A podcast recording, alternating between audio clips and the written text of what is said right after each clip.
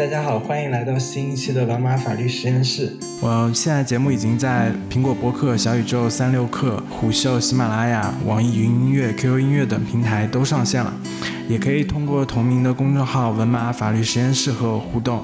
那今天我们的话题是反垄断，其实更具体的是并购中的反垄断审查，或者用我们中国的术语来说是经营者集中申报。那其实是我一直想做的一个话题，因为我之前其实确实有很多和反垄断结结缘机会，本科的时候也是经济法老师是业界大拿嘛，所以他会从。宏观政策到中国、美国、欧洲的法律细节，很完整的把这些讲一遍，也会在学校听到一些很顶级的反垄断监管者做讲座。然后，不管在学校里面跟着师兄做研究，还是后来去律所实习，其实都遇到了很多做反垄断的良师益友。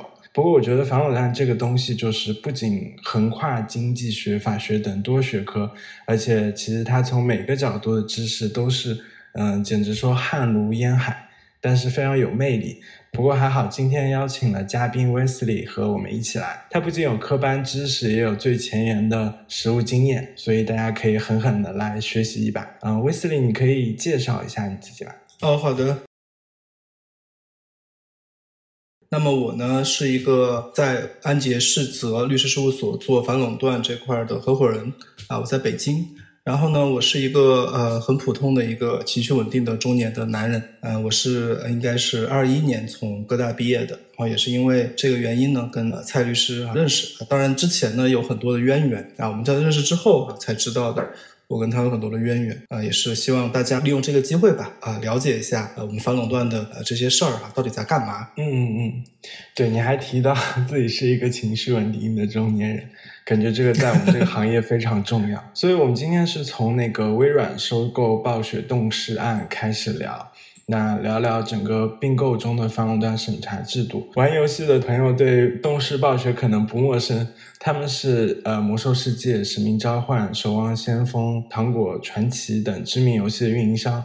那二零二二年的时候一月份，微软公司也发布声明称，将以每股九十六元的价格全现金收购动视暴雪，嗯，交易价值是六百八十七亿美元。那据媒体所称呢，这个是游戏行业有史以来最大的一笔交易。然后交易以后，微软也会成为全球营收第三的游戏公司，仅次于腾讯和索尼。那这个是一年半以前故事了，但这个交易现在仍然没有完成，一直在经受各国反垄断监管机构的审查，也曾经被英美的反垄断机构否决。呃，最新的消息呢是美国加利福尼亚州北区的联邦地区法院。判决这笔交易不构成垄断。那之前持反对意见的英国竞争和市场管理局也据称进入重新谈判的阶段。嗯，那我先来抛砖引玉一下，并购里面的反垄断审查，也就是我们说的经营者集中，或者英文里面他们叫 merger control 或者 merger filing。其实讲的简单一点，就是一个收购交易。或者说一个合资交易，他们达到了一定的申报标准，比如说我们国家可能看的就是境内的营业额和境外的营业额是否到一个标准，如果到了标准，那就要去申报，去审查他们合并或者说合资以后会不会在一个具体的地域市场或者产品市场中获得垄断地位，或者说去排除限制竞争的能力。嗯，所以王司令，你能不能给我们介绍一下这个案子的一些情况？嗯，好的。正如刚刚所讲的，这个案子呢，其实一共我理解是要在应该是三十七个、三十七个司法辖区啊，要获得监管机构的这个批准。作为一个收购哈，我觉得第一个问题就是说，大家可能想问，就为什么一个并购它需要经过所谓的这个反垄断？监管机构的事先的一个批准啊，它的逻辑在哪儿呢？作为反垄断法呢，它在意的事实上呢是垄断行为，对吧？那很多的时候呢是一种事后的监管，但是呢，经营者集中的这种审查制度是很特殊的，因为它是一种事前的监管。换句话说，如果比如说行业当中的第一名和第二名合并了。那么造成这个行业它的集中度急剧的上升，或者是说一家独大的这种情况的话，那其实你在事后去监管的话，呃，可能就已经呃来不及了，或者说已经很难再去恢复到一个竞争的状态了。所以呢，第一个问题就是说，呃，这些呃跨国的并购啊，为什么要经过啊这么多司法辖区的这种批准？啊，因为啊，它可能在不同的司法辖区都会造成这种所谓的排除、限制竞争的效果，对吧？呃，那第二个问题紧接着我觉得就是呃，那么为什么呃有些司法辖区可能批的特别快，有些司法辖区批的特别慢啊？这个跟哪些因素有关呢？比如说我们以这个就是呃微软收购东呃东视暴雪为例的话，其实中国批的是很快的，而且中国批的是很干脆的。但是呢，在英国和在美国都遇到了非常大的阻力。呃，当然我也不是这个案子的 insider。那我觉得可能是因为，呃，对于中国来讲，可能我们有很多很多的其他的游戏公司存在啊，比如说腾讯哈，比如说网易等等，导致其实同时暴雪呢，它其实跟微软的这个结合，并不是特别的能够带来排除、限制竞争的效果，对吧？反而呢，在美国和英国，我了解到的，呃，有限的信息就是，他们可能比如说那个 Call of Duty，就是你说的那个。叫什么《使命召唤》对吧？在英美是非常受欢迎的游戏，而且呢，微软呢，它其实有这个 Xbox 对吧？它的那个相当于是一个游戏的终端啊，在美国和在英国的市场份额也比较高啊，所以它这样的一个问题就是说，如果我收购了东视暴雪对吧？那我可能我就我微软我就可以让 Call of Duty 只在 Xbox 这个平台上来啊运营。那么其实对其他的这些，比如说索尼啊，比如说其他这种游戏终端啊，任天堂什么等等啊。啊，它其实是很不利的，对吧？其实它在这两个国家为什么会被 challenge 的很严重？我觉得是有这个原因在的。嗯，对啊，我我看这个交易最开始我就想，这个 Call of Duty 是多好玩的游戏，这个 这很容易有排除、限制竞争的能力，就有点像在国内可能你让王者荣耀和手机吃鸡一起合并，感觉是一个很大的事情。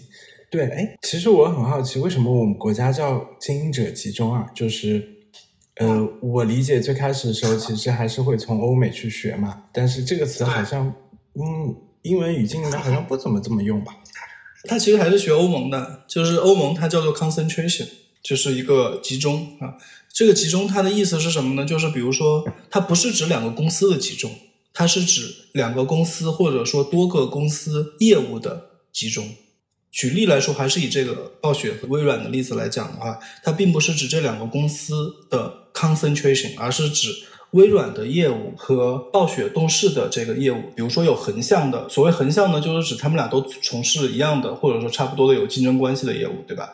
那他们俩可能有横向的集中，比如说微软也做一些游戏，对动视暴雪也做一些游戏，那这些游戏可能面对的受众都是差不多的。那么在这种这种场景下，它可能有。横向的问题，我们叫做 horizontal 的问题。那同时呢，还有纵向的问题。所谓纵向呢，很好理解，就是上下游的问题。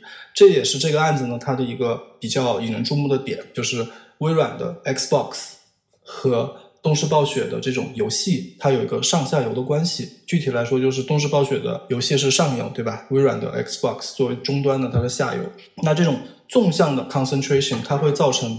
我们叫做 foreclosure 的一个效果啊，就是它会排除其他的上下游的竞争对手，所以它是指这种业务的集中。那当然，在在很多其他的司法辖区也有不同的叫法，可能在台湾地区，我记得叫兼并吧，可能日本也差不多。对，就是翻译的问题。其实，嗯，中国呢，就是从欧盟来的，就就叫 concentration。嗯，其实它的原理就是。这个呃，比如说你一个奶粉厂，奶粉也是你做的，然后上游的牛奶你也占了大头，那你就可以去给它定价，然后你可以去排除别的竞争者跟你竞争。嗯，如果说你上下游合并了，就可能会有一些这种垄断的效果。嗯，对，具具体来说，比如说就是签，比如我就跟你奶粉厂，就你那个例子啊，我跟奶粉厂签个独家协议是吧？你就只能给我供货，你不能给我的竞争对手供货，对吧？那那个时候其实你你集中之后，就相当于我我把你买了，你其实就是我的一部分，那你就只能听我的，我都不用签独家协议了，我就只用给你一个 order 就可以了，对吧？那你其实就把下游的市场的竞争给排除或者说限制了嘛？对我，我看这个案子里面也是一样的，就是它像你刚刚说的，可能呃，因为上游有那个游戏公司嘛，下游有着微软的 Xbox 这种游戏主机。那其实好像索尼的人也发表了态度，他们说就是如果你合并了以后，觉得这个使命召唤应该还是能在索尼的那个 PlayStation 的主机上面玩到的，所以他觉得好像也没什么关系吧，这样。对，其实索尼如果觉得没关系的话，这个案子我觉得。可能，呃，对，可能能过的可能性就会很大了，因为其实最最不开心的应该就是索尼了。对，那我们刚才讲了很多这种大的司法辖区，哎，你能不能聊聊就是欧盟和美国他们的制度是怎么样的，以及嗯和中国的对比是怎么个样子？嗯，OK，这个话题其实特别宏大啊，特别大。那简单的讲呢，我觉得就是美国呢，它是以一个。呃，司法驱动的 jurisdiction。举例来说吧，比如说 FTC，大家知道这个公平贸易委员会，对吧？它要禁止这个暴雪和这个微软的这个合并的话，它要做的事情呢，不是说它下一个行政命令就可以，它是要去法院申请一个临时禁令，就是一个 injunction，然后才能够有这个效力哈。当然，我这个说法是非常的宏观的哈，因为美国有不同的，有有 federal，还有 state，还有不同的这个州。不同的州可能法律不一样。我们现在就只说联邦层面的话，几乎所有的这种反垄断的行政命令都是需要通过司法程序去获得一个效力的。呃，而且呢，它的成文法也相对是比较少。我们看美国的1890年的这个谢尔曼法，对吧？它其实只有两段哈，它只有两段话，但它有很多很多的判例啊，去推动哈，或者说不断的，你可以感觉到它的这个法官对这个反垄断本身的一个认识。是在不断的变化的，这也就谈到说，最早的时候可能有所谓的这种，大家觉得可能你是一个寡头本身就有问题，对吧？所以就把你拆掉，这是一个美国的传统，把你拆分。然后呢，过渡到啊，我们可能要进行一些经济学的分析，因为寡头本身可能并不代表说有问题，或者说寡头本身可能是也会带来效率的，所以这种拆分后来就变得比较少。我觉得是从啊特朗普开始就有这个势头。到 Lina，对了，这里也给大家补充一下，我们说的这个 Lina，就是 Lina 呢是现在美国联邦贸易委员会，也是一个主要的反垄断执法机构的主席，然后她算是一个天才少女吧，她在。耶鲁大学法学院读三年级的时候，呃，写了一篇论文，就说我们一定要把亚马逊这种大机构给拆分了。然后后来他去了哥大做副教授，然后在也就是前两年吧，就应该是去年或者前年被晋升为美国联邦贸易委员会主席。啊，其实只有三十一岁，但是是主要部委的一个部长，类似于这样。然后呢，这个他。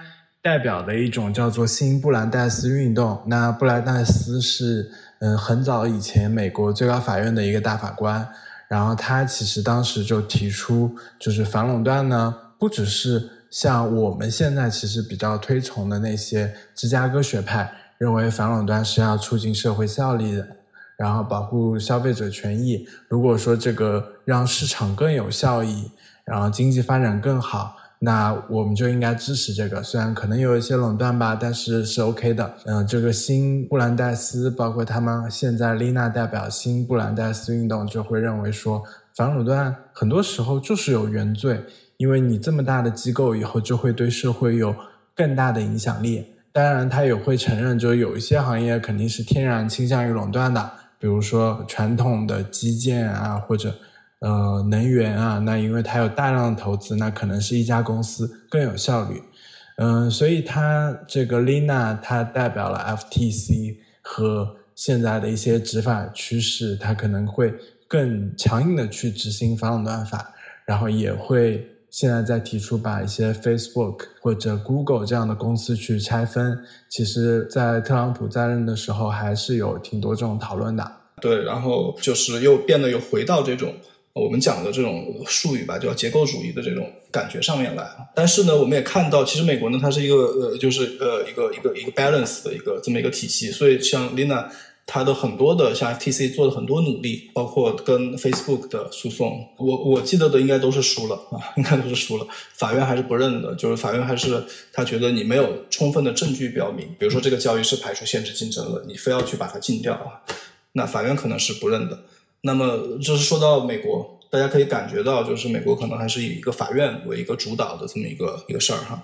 那么，欧盟呢，它更多的可能它受到德国跟法国的影响，它是一个大陆法的传统，所以呢，它会有很多很多的 regulations notice 啊，它会有很多成文的东西，所以呢，导致它被模仿起来，它有很强的可复制性啊。比如说像中国，可能更多的是模仿欧盟的做法。啊，当然，欧盟也有不同的层面，比如说欧盟也有啊欧欧委会的层面，对吧？还有 member states 的层面。我们现在就只聊欧委会的这个层面。那么欧盟的反垄断法呢，它更多的或者它主要还是这个欧委会啊，就是这个 EU Commission 在主导。换句话说呢，它更多的是一个啊行政主导的这么一个体系哈。那么当然，欧盟也有它的法院哈，叫 EU Court。但是呢，这个 EU Court、General Court 还有这个 ECJ 呢，就 Court of Justice，它只是对这个欧欧委会的决定进行这种司法审查啊，它不是说来解决你的诉讼的，它就是相当于是一个行政法院。对，这是欧盟的情况。那中国呢？其实更多的像中国更更偏向欧盟啊，更偏向欧盟。无论是在这种执法的风格上啊，还是说在这种法律体系本身上，它都是更偏向欧盟的。但中国有它自己的特色，比如说举例来说，中国有啊，中国的反垄断法有反行政垄断的部分啊，这是一个非常有特色的地方。因为传统的反垄断理论反的都是。在市场经济的环境下造成的这种垄断，对吧？商事主体的垄断，对吧？但是，呃，因为中国它是处在一个我们叫经济的转型的一个阶段，对吧？嗯，所以它可能有它很多的这种垄断行为，可能是啊行政命令导致的，甚至是行政行为导致的，所以它呃有一部分是非常特殊的，对。嗯，对，我想还有一个区别，我我不知道是不是，就是我比较主观的感受，但我不知道对不对。就是我感觉欧盟和中国都是比较是立法去推动的，然后美国呢，其实它是不断的去去去执法和这个诉讼去推动的。像像比如说欧盟、中国，你就是这个机关，你去审，然后审完了就得出一个结论。然后美国那边，像我们之前也提到，它还分不同的机构，有司法部，然后有联邦贸易委员会，这两个还分工，包括我们刚刚提到那个 Lina。然后我之前还看到一篇文章说，哎呀，现在这个 FTC 这个联邦贸易委员会的执法非常强硬，就丽娜的态度就是能诉的我们就诉，呃，能去法院就去法院，绝不和解。然后，但是他确实输了很多案子。对，是的，你这感觉是完全对的。但这个其实跟美国它本身的整个的这种司法环境是相关的，而且，呃，你也可以看到，就反垄断法可能在美国。并没有那么的特殊哈，因为它其实很多别的法它也是这样搞的，而且我也觉得其实丽娜，嗯，她那样的这种强硬啊，包括那个欧盟的那个之前的那个 w 斯塔，对吧？他也挺强硬的，呃，他去到法院去走这个程序，然后让法院来认定，其实本身会推动反垄断法的发展的。就是反垄断法它不是一个独立，它不它不是在一个真空当中的，它完全要遵循这个经济的规律。啊，而且它可，我我我理解啊，我个人理解，它也是为经济服务的啊，它不是说在一个 一个真空里面的一个法律。嗯，也对，这个如果这个案子和解了，可能这事就过去了；但如果去法院的话，一些大家在讨论问题，可能会有一个结果。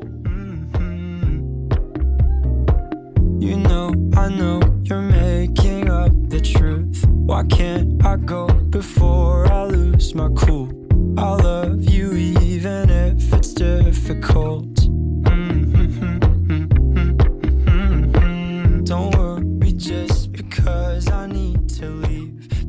后呢，像这种不同的法律之间，他们有什么联动吗？因为，嗯，我知道他们有这种执法和做备忘录啊，然后他们也会审查中监管层会说你在欧美批怎么样呀？你来我这吧。嗯嗯，对，尤其是这种大案哈，比如说像我们提到的呃微软和东视暴雪这个案子。呃，他要在多个司法辖区进行申报啊，在这种主要的司法司法辖区，我理解啊，当然我没有证据哈，我理解应该是有这种频繁的互动哈。这种互动呢，有几个有几个意义哈。第一呢，就是说这个大家讨论这个案子到底有没有，我们讲的是 competition concern 对吧？就是竞争忧虑或者竞争担忧这方面呢，其实大家也可能能感觉到，反垄断法它是一个。可能在全球范围内都比较一致的这么一个法律，就是它其实它的理念都差不多。所以，比如说我理解，像欧盟跟中国，就算是实体方面，它可能都会做沟通啊，就是有没有，就比如说这个相关商怎么定，对吧？然后这个市场份额，呃，然后有没有竞争的问题。啊，包括到最后这个 remedy 就是救济措施怎么谈，对吧？我觉得他们都会有沟通。那么当然，这个程序的程序的层面就可能就更多了，对吧？就是你这边到底怎么想的？你要不要禁止啊，对吧？那如果我这边批了，对你这边有没有影响啊，对吧？我觉得他们都他们这方面的就是官方层面的沟通是很很容易的，很容易的。对啊，而且他们最后很多东西会出一个决定，我感觉那个决定怎么写，可能都会甚至有点竞争嘛，就是要展现一下我的实力。对对是，对。所以所以暴雪这个案子，中国很快批了，其实是不是比较少见？就是中国就觉得，嗨呀，批了批了。我觉得也不少见，其实不少见。呃，我相信就是这个中国的。这个反垄断的，尤其是这个 merger control 的这块的，就是经营者集中的审查人员是非常技术化的，就是他们是完全是 aware，就是这个反垄断要怎么审，他肯定是觉得他批的这么快哈，肯定是觉得呃，在中国市场没有什么问题。还有一个例子呢，就是 AT&T 收购 Time Warner，因为这个案子我之是我之前呃主做的哈，这个案子在中国批的也很快，我记得可能五个月就批了吧。那给大家一个参考呢，就是呃，如果像这种就是 normal case 啊。就是我们叫普通程序的案子呢，一般来讲是六到八个月，一般来讲是六到八个月。那其实像 AT&T 收购 Time Time Warner 这个案子，其实在美国很大的引起很大的争议，对吧？呃，就是搞了很久，我我都不知道现在批没批啊，我都不知道，呃，现在应该是还是批了，我感觉。啊，反正就是律师也诉讼啊，等等啊，搞了很久。但中国可能就五个月就批了。这个呢，为什么呢？就是因为中国的官员认为说，中国的这个执法机构认为说，你这个案子在我这儿没什么特别的 concern。你想，AT&T 它在中国能有多大的业务呢？对吧？还是从技术出发的。嗯，对，我觉得反垄断很有魅力的一点就是它真的非常的技术化，然后很多东西甚至是学理化，就是。经济学上怎么考虑的？然后法律上怎么考虑的？对，它确实需要考虑，因为它本身的特点就决定了，因为它它怎么说呢？它其实从法条上有给了你很多的这种解释空间。举例来说吧，像刑法这样的，你你你怎么知道怎么着？有几个要件就构成这个法，然后你就构成这个行为了。它很难这样去规定啊，所以它给了无论是执法机构。啊，还是律师，还是这些经济学家，还是法官啊，给了他们充分的这种空间。嗯，对。那我们现在讲的都是一些比较大的法域，那那些很小的法域是怎么样的？像你刚刚说，他们触发了三十七个法域，那我想 这么大交易，你不可能因为什么中美欧英国全部都批了，然后呃，在世界某一个角落有人说不行。那如果说他说不行，那又怎么处理呢？完全有可能，完全有可能。他要是说，就是说一个交易，如果某一个法律没有批，你这个交易就做不下去啊，就没没有办法往下走。为什么有这个问题呢？是因为呃，在这种签这个 MA 协议的时候，就会有一条啊，就是说有这个交易要签署，啊要 implement，对吧？我的前提就是说，我要获得所有应申报的司法辖区的批准啊。在这个时候呢，像你说的这种极端的情况也有，就是说我我在其他的这些主流司法辖区都批了，对吧？那我在一些小的司法辖区没有批，我怎么办呢？呃，有两种办法。第一个呢，就是你 cover out，就是你把这个这个司法辖区里面的，你就把它全卖掉就好了，就反正你也不重要嘛，对吧？一个，比如说一个小国家，然后你把你的业务，你说我保留这块，我就不合并了，就这个我在这个国家就不合并了，对吧？那么我在其他国家继续做，当然这个又会产生很多的成本了。当然，那么第二种呢，就是说，如果他实在是过不去的话，那你这个交易看你们这个合同怎么签吧。嗯，我我觉得很大程度上可能都都是没有没有办法往下走。对，哎，那像一些小的法律，是不是他们也都比较类似于美国、欧盟？的一些规定，嗯，对，全球的反垄断，呃，我们就说这个，我们就说这个 merger review 吧，我觉得逻辑上都是一样的。这也是为什么，就是可能反垄断法在，尤其是在 merger review 这块儿，就 merger control 这块儿，它非常强调呃全球的一致性啊，这也是给全球的这些 MNC 对吧？创造一个比较好的商业环境。那么，更多的可能，我举例来说，呃，可能会 follow 欧盟啊，更多的司法辖区会 follow 欧盟的呃法律本身也好，还是这个体系也好，还是这个 ideology 也好，但它不会在具体的这个决定上 follow 欧盟啊。我是说，它会在整整体上，对吧？整体的这种立法，整体的这种风格上。会 follow 欧盟比较多一些，因为美国确实很难 follow，因为美国它的那套东西需要强大的司法的体系，或者说司法的资源去支撑啊，不是每一个地方都有的。对，而而且要学懂，我觉得就已经很难了。美国就别的你还能看看法条，对它，因为它是个综合的，它它需要它需要法官具备比较强的这种反垄断的 awareness，对吧？我不说法官具备专业知识了，法官你至少有这个 awareness，他也需要律师具备相当的水平，因为你律师要你面对的可能是 FTC，可能是 DOJ，对吧？这样的政府部门。那同时呢，你也需要这些 parties，就是这些公司啊参与者也要具备相当的水平啊，所以他其实他的要求挺高的，嗯，对吧？你别看他 天天在法院法法法法院那儿吵来吵去，他要求挺高的。他其实不像你，比如说像欧盟的话，啊，它更多的是这种 commission 来主导，它 commission 当然有很多资源了，那你 commission 来决定就可以。对，嗯。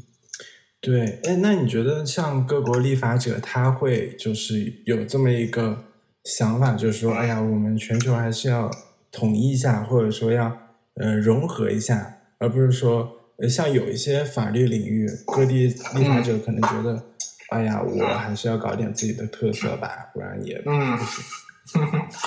对，要找那种存在感，是吧？我觉得，呃，我们如果我们谈这个。我我觉得分开分分分两分两块谈吧。我觉得如果我们谈这个 merger control，尤其是这种 international merger control，就是涉及到多个司法辖区的，我觉得这种一致性的保持是很重要的。为什么呢？因为如果说我作为公司来讲，对吧？比如说我在美国、在欧盟、在中国我都被批准了，那我我举个例子，如果我在厄厄瓜多尔没有被批准，那我我会非常的 concern。而且其实大家其实都知道，像 MNC 的话，呃，它其实。呃，你你这个司法辖区越主流，你的你在那个司法辖区的生意可能就越多，对吧？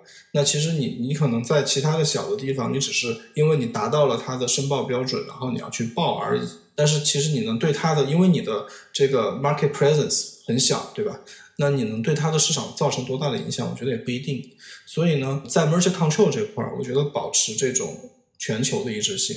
都是很重要的。那我们其实也比较少看到的啊，在主要的司法辖区都批了啊，就是哪个小的司法辖区它不批这种例子，我我自己是很少看到的。第二个层面呢，就是我们讲说这种垄断行为的层面啊。那当然，垄断行为的层面呢，像呃像卡特尔啊，像什么纵向的这种价格啊，我觉得肯定每个司法辖区都有它不同的态度啊，都有它不同的态度，这个很正常。嗯。所以说，其实我们带着一些对国内法的这种 common sense，其实也大概能理解国外的一些监管态度，对吧？嗯，态度可能差一些，态度因为态度跟个案有关了，但是大体上的这种 ideology 我觉得是一样的。嗯。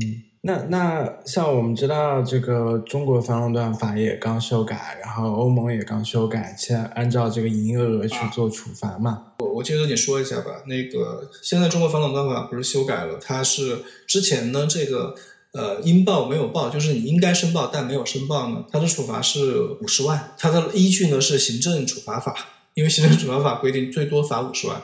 这五十万呢，其实对这种大公司来讲啊，它其实就是毛毛雨啊。所以呢，它就导致这种你不去申报的这个后果哈，这个威慑力不足。所以大家现在就讨论呢，就讨论现在修改成什么呢？第一呢，就是它分两种情况。第一种情况呢，就是说如果你没有排除限制竞争效果的，但这个有没有排除竞争排除限制竞争效果是这个反垄断局说了算，他来审审查之后说了算。你如果没有呢，我罚你五百万以下啊，就是这个翻了十倍吧，对吧？如果你有呢，你有排，我认为你有排除限制竞争效果呢。我不只是说你要恢复到什么集中之前的状态了，我还要罚你，就是按照垄断行为来罚，因为它的逻辑就是说，你这个交易已经有排除限制竞争效果了，对吧？那你已经做了，我现在罚你呢，就是一个行为啊，罚你的就是这个排除限制竞争的行为，所以啊跟那个垄断行为是一样的，所以就是百分之一到十的这个比例。那么在欧盟呢，其实它一直都是按这个比例罚的，就是欧盟。换句话说，就是欧盟对这种应报未报呢，应该申报而没有申报，它也是很严厉的，就它一直是按照这个比例来罚的。嗯，明白。对，那我们之前讲了很多非常宏观的方面，那你能不能就是谈谈这种反垄断审查里面的一些细节，比如说它的一些法律概念？呃，可能我们的听众对这些也不是那么清楚。呃，比如说就是说他审查的时候一些关键的概念。比如说它的相关市场啊，什么市场地位啊，这样。嗯哼嗯，就是呃，在这种 merger control 里面，对吧？这个呃，中国我们以中国为例，是吧？中国的这个监管机构，它到底在看什么，对吧？它看的到底是什么？那我觉得，首先，呃，当然这个可能有点专业哈，那个，呃，大家如果嗯呃听得不是特别的清楚的话呢，我觉得很正常。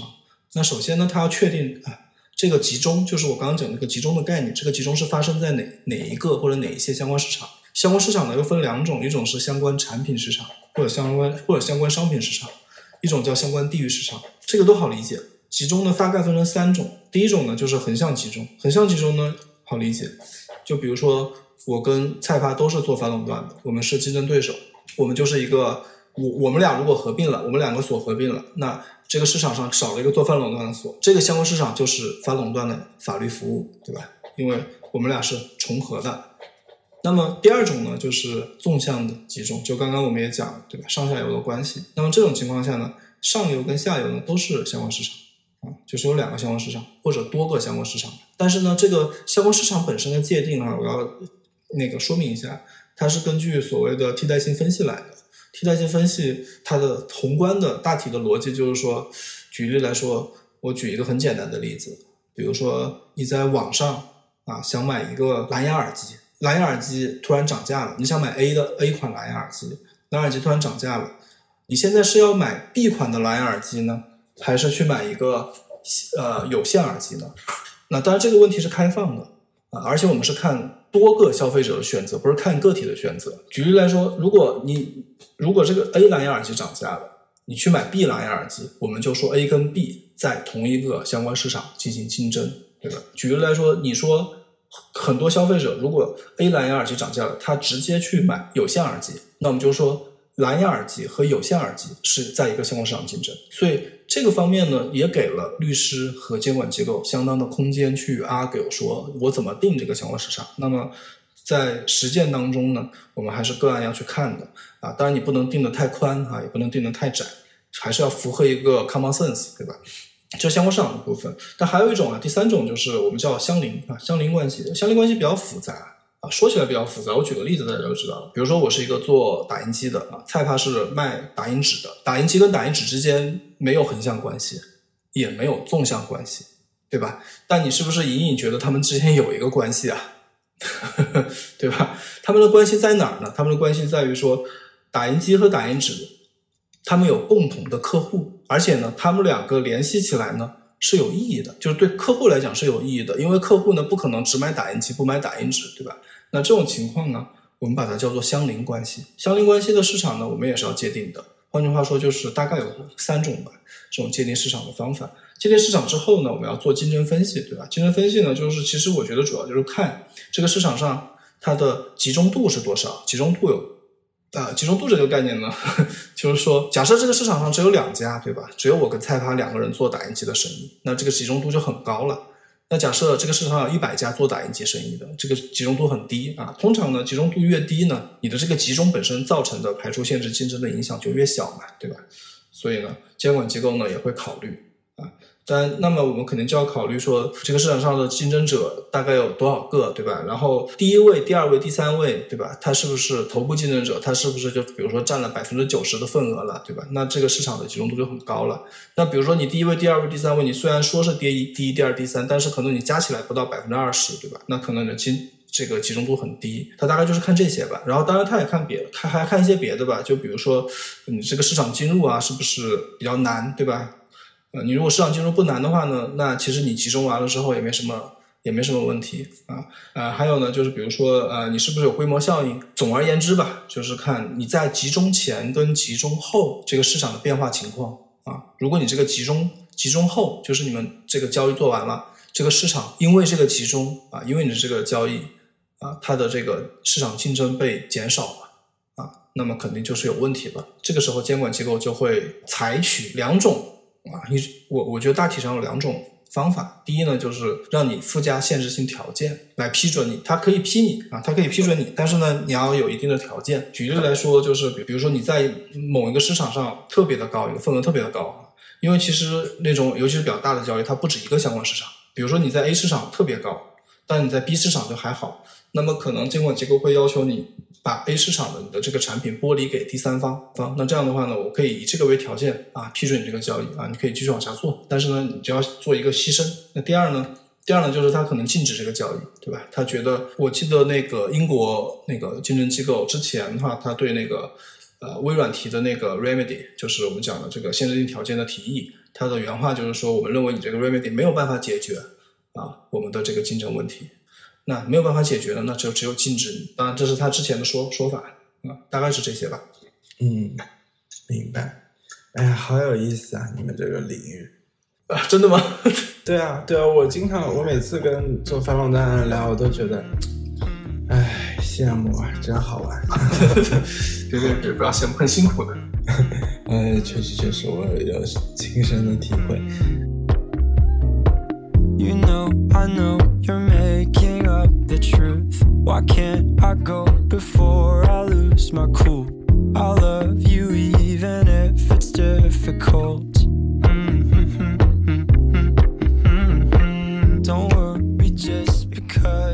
我我还是很好好奇这个像那个美国 FTC 的 Lina，然后我因为之前我看好多文章讲它，然后他们还说它是代表一种叫新布兰代斯运动，然后就就这个的话，你觉得未来会怎么发展嘛？就是这是一个大势所趋呢，还是只是在美国可能比较有势力？呃，我觉得这个问题问的特别好，特别好，真的，呃，但特别难以回答。这种这种运动本身其实是伴随着这种美国的大型的平台企业的成长来兴起的，比如说 Facebook，比如说这个 Amazon，对吧？这些高科技的互联网平台，为什么这种所谓的新布莱布布兰代斯主义会兴起呢？就是因为在这些科技巨头成长的过程当中，反垄断执法机构似乎没有意识到，或者美国的反垄断执法机构吧，似乎没有意识到，或者说。注意力不够，导致呢，就人人人人们呢就批评他们，就说啊，这些巨头都长得这么大，你们才开始来弄他们，对吧？那在这个成长过程当中啊，我们可以回顾一下，就是他们的黄金时间，对吧？像 Facebook，像谷歌，他们其实他们成长长成一个，在他们长成一个巨大的巨呃怪物之前啊，呃，没有遇到什么反垄断方面的阻碍。啊，当然这个是这个是因为啊，我们又讲回到那个什么芝加哥学派了，然后呃追求效率了等等，这是因为芝加哥学派的呃这个当时主导了美国反垄断法的这种潮流，就是呃不要轻易的去干预企业的行为，因为企业的行为往往都是有效率的，因为芝加哥学派的理论就是说效率就是正义的，就是我不管你的这个市场结构是不是有寡头。那么你如果是有效率的，那其实是可以 justify 啊，但当然你如果没有效率啊，那还是不行的。所以它其实采采取了一种很宽容的态度。那当然导致这个巨头的产生啊，那么当然大家好像呃一些民众吧，就回过头来说，哎，怎么回事儿？对吧？所以有一个反思。那么大家可以知道，像像比如说像扎克伯格哈，像他们施加压力的更多的是一些国会的议员，对吧？因为国会的议员呢，他是呃为民请命嘛，对吧？那么他他来质询等等啊，我觉得我个人其实觉得这可能是个全球的趋势。为什么呢？因为这种科技巨头的产生，它已经是个全球的趋势了。中国也有腾讯、阿里，当然其实欧盟更少一些，所以欧盟发起他们来就。更 对吧？更轻松一点更轻松一点。对，但是其实我们如果从历史来看呢，其实这种巨头的产生并不是新鲜的事情啊。包括我们知道反垄断法诞生之初就有铁路的联盟啊，石油的联盟，对吧？Standard Oil 啊等等，它这种巨头的产生不是一个新鲜的事情。互联网时代，新的科技时代的到来，一定会产生巨头啊，这是一个竞争的结果。当然，我们怎么去对待这个事情，我觉得是很有意思的。我们究竟是采取像 Lina 那样的，说我们就要把它拆掉，那么还是说我们采取更柔软的一种、更更量化的一种方式？我觉得这个很难讲，也很难讲谁优谁劣。因为之前我其实读过一篇文章，就是他讲说这个美国的这个标准石油，对吧？它那个呃，当然太大了，把它拆了。拆了呢？那现在呢？回过头来看，它好像又合并了，对吧？合并成三四个吧，什么埃森克美孚啊什么的，就把它合合回去了。那这个拆分到底有没有意义呢？谁也不知道啊。就是你你对吧？你把它拆了，然后它其实现在它经过市场的竞争淘汰，然后等等，它其实又回到一个相对比较集中的状态。但是有一句话我还是认可的，有一句话我是认可的，就是说，如果当时不拆，还是标准石油的话，它能否提供这么好的服务呢？他们能否提供这么好的产品呢？那就不一定了，对吧？虽然你从结果上来看，好像拆不跟没拆都都没关系，但其实过程中，我个人还是觉得，呃，对竞争还是有促进的。对，嗯，哎呀，我觉得这个是一个很深刻哲学话题，就这个问题应该是能聊四个课时的一个学期的课。然后我我觉得，而且跟经济也有关系嘛。我觉得经济特别好的时候，大家就开始讨论，大公司本身大是一种错吗？是一种原罪吗？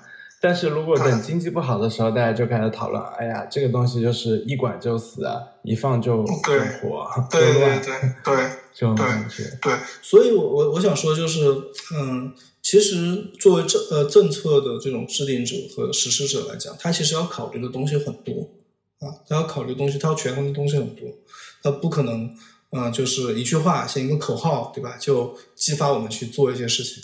他不太会那样子做，他他要权衡的东西确实很多，比如他要权衡就业，他要权衡，呃，我如果把它拆掉的话，呃，对经济的影响是什么？负面影响是什么？正面影响是什么？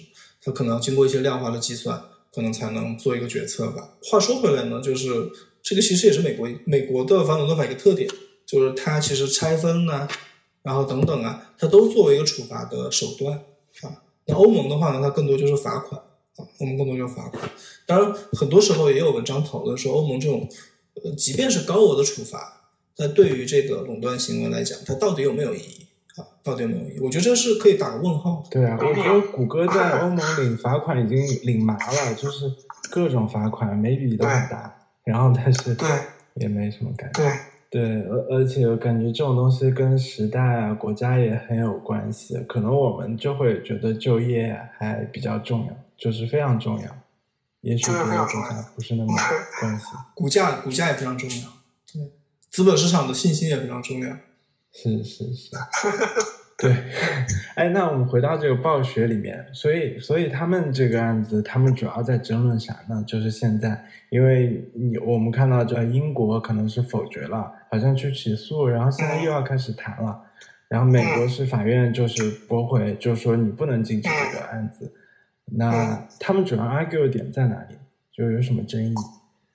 我觉得他们争议的点还是我们还是回到这个反垄断法或者说竞争法的这个维度上面来。那些什么政治的呃其他的这些因素，我们暂时不去想的话，我我我个人觉得还是一个纵向的竞争问题。换句话说，就就像你刚刚讲，如果 Xbox 上面，如果如果 Call of Duty 只能在或者说其他的东视暴雪的游戏只能在 Xbox 上面上，那么对其他的这些。像索尼，对吧？像腾讯，可能现在自己也有自己的这个 device。那么像这些其他公司来看的话，它其实会被处在一个不不平等的地位。就是我微软可以用我对这种动视暴雪的控制，让它把最新的游戏不在其他平台上上，只在 Xbox 上面上，这是一种。第二呢，就是说。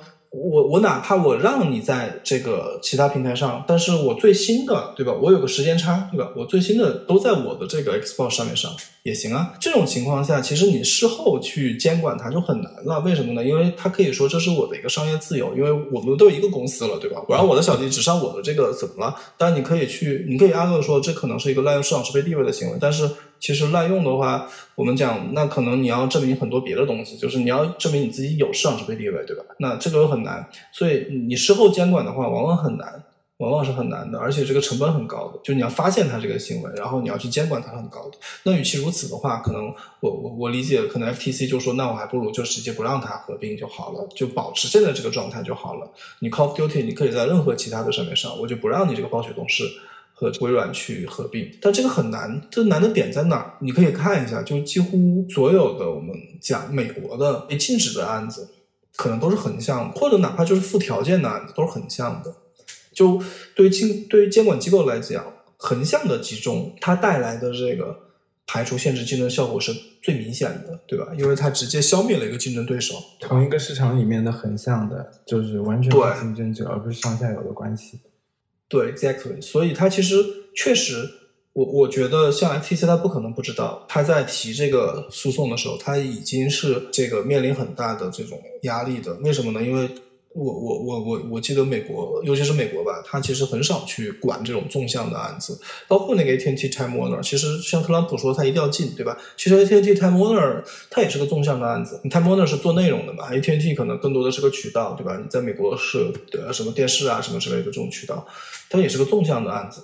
但纵向很难很难被很难很难被直接的这种 prohibited，所以我觉得可能争议的总总结起来，争议的反垄断的争议可能还是就是这个纵向的这个我们叫做 exclusivity，就它是有可能有排他的这个 concern。那英国呢，我觉得可能之前微软给他提供过一份那种叫我们叫 remedy 吧，就是救济措施，对吧？就是你指出了我的这个竞竞争担忧，然后呢，我也承认，那我呢提出一些我的解决方案，对吧？给你。那当时呢，CMA。他是不接受的，因为我我记得 CMA 说你没有完全解决我的这个担忧，有可能就是说没有完全解决，有有两种可能吧。当然我们也没有参与这个案子，我也不知道。对，我觉得第一种就是说你你的这个解决方案不够的 comprehensive，就可能你只说了几种游戏，你没有把你的游戏全部说出来，你可能只说了啊，Call of Duty 可能可以保持我的这个在其他其他平台上保持这个。啊，其他都上了这个义务，对吧？那你别的游戏可能没有承诺。第二种可能就是说，他觉得你整体上的这个承诺都是不够的。但这个我们没有看到那个承诺，这承诺本身也是保密的，到目前为止。所以我觉得，呃，可能的结果就是说，这个呃，莫呃，这个 Microsoft 它再提一个更加有利于解决这个竞争 concern 的 competition concern 的这个方案，然后让这个 CMA 再来再来 evaluate。那那你能大胆预测一下，他可能？还要花多久时间？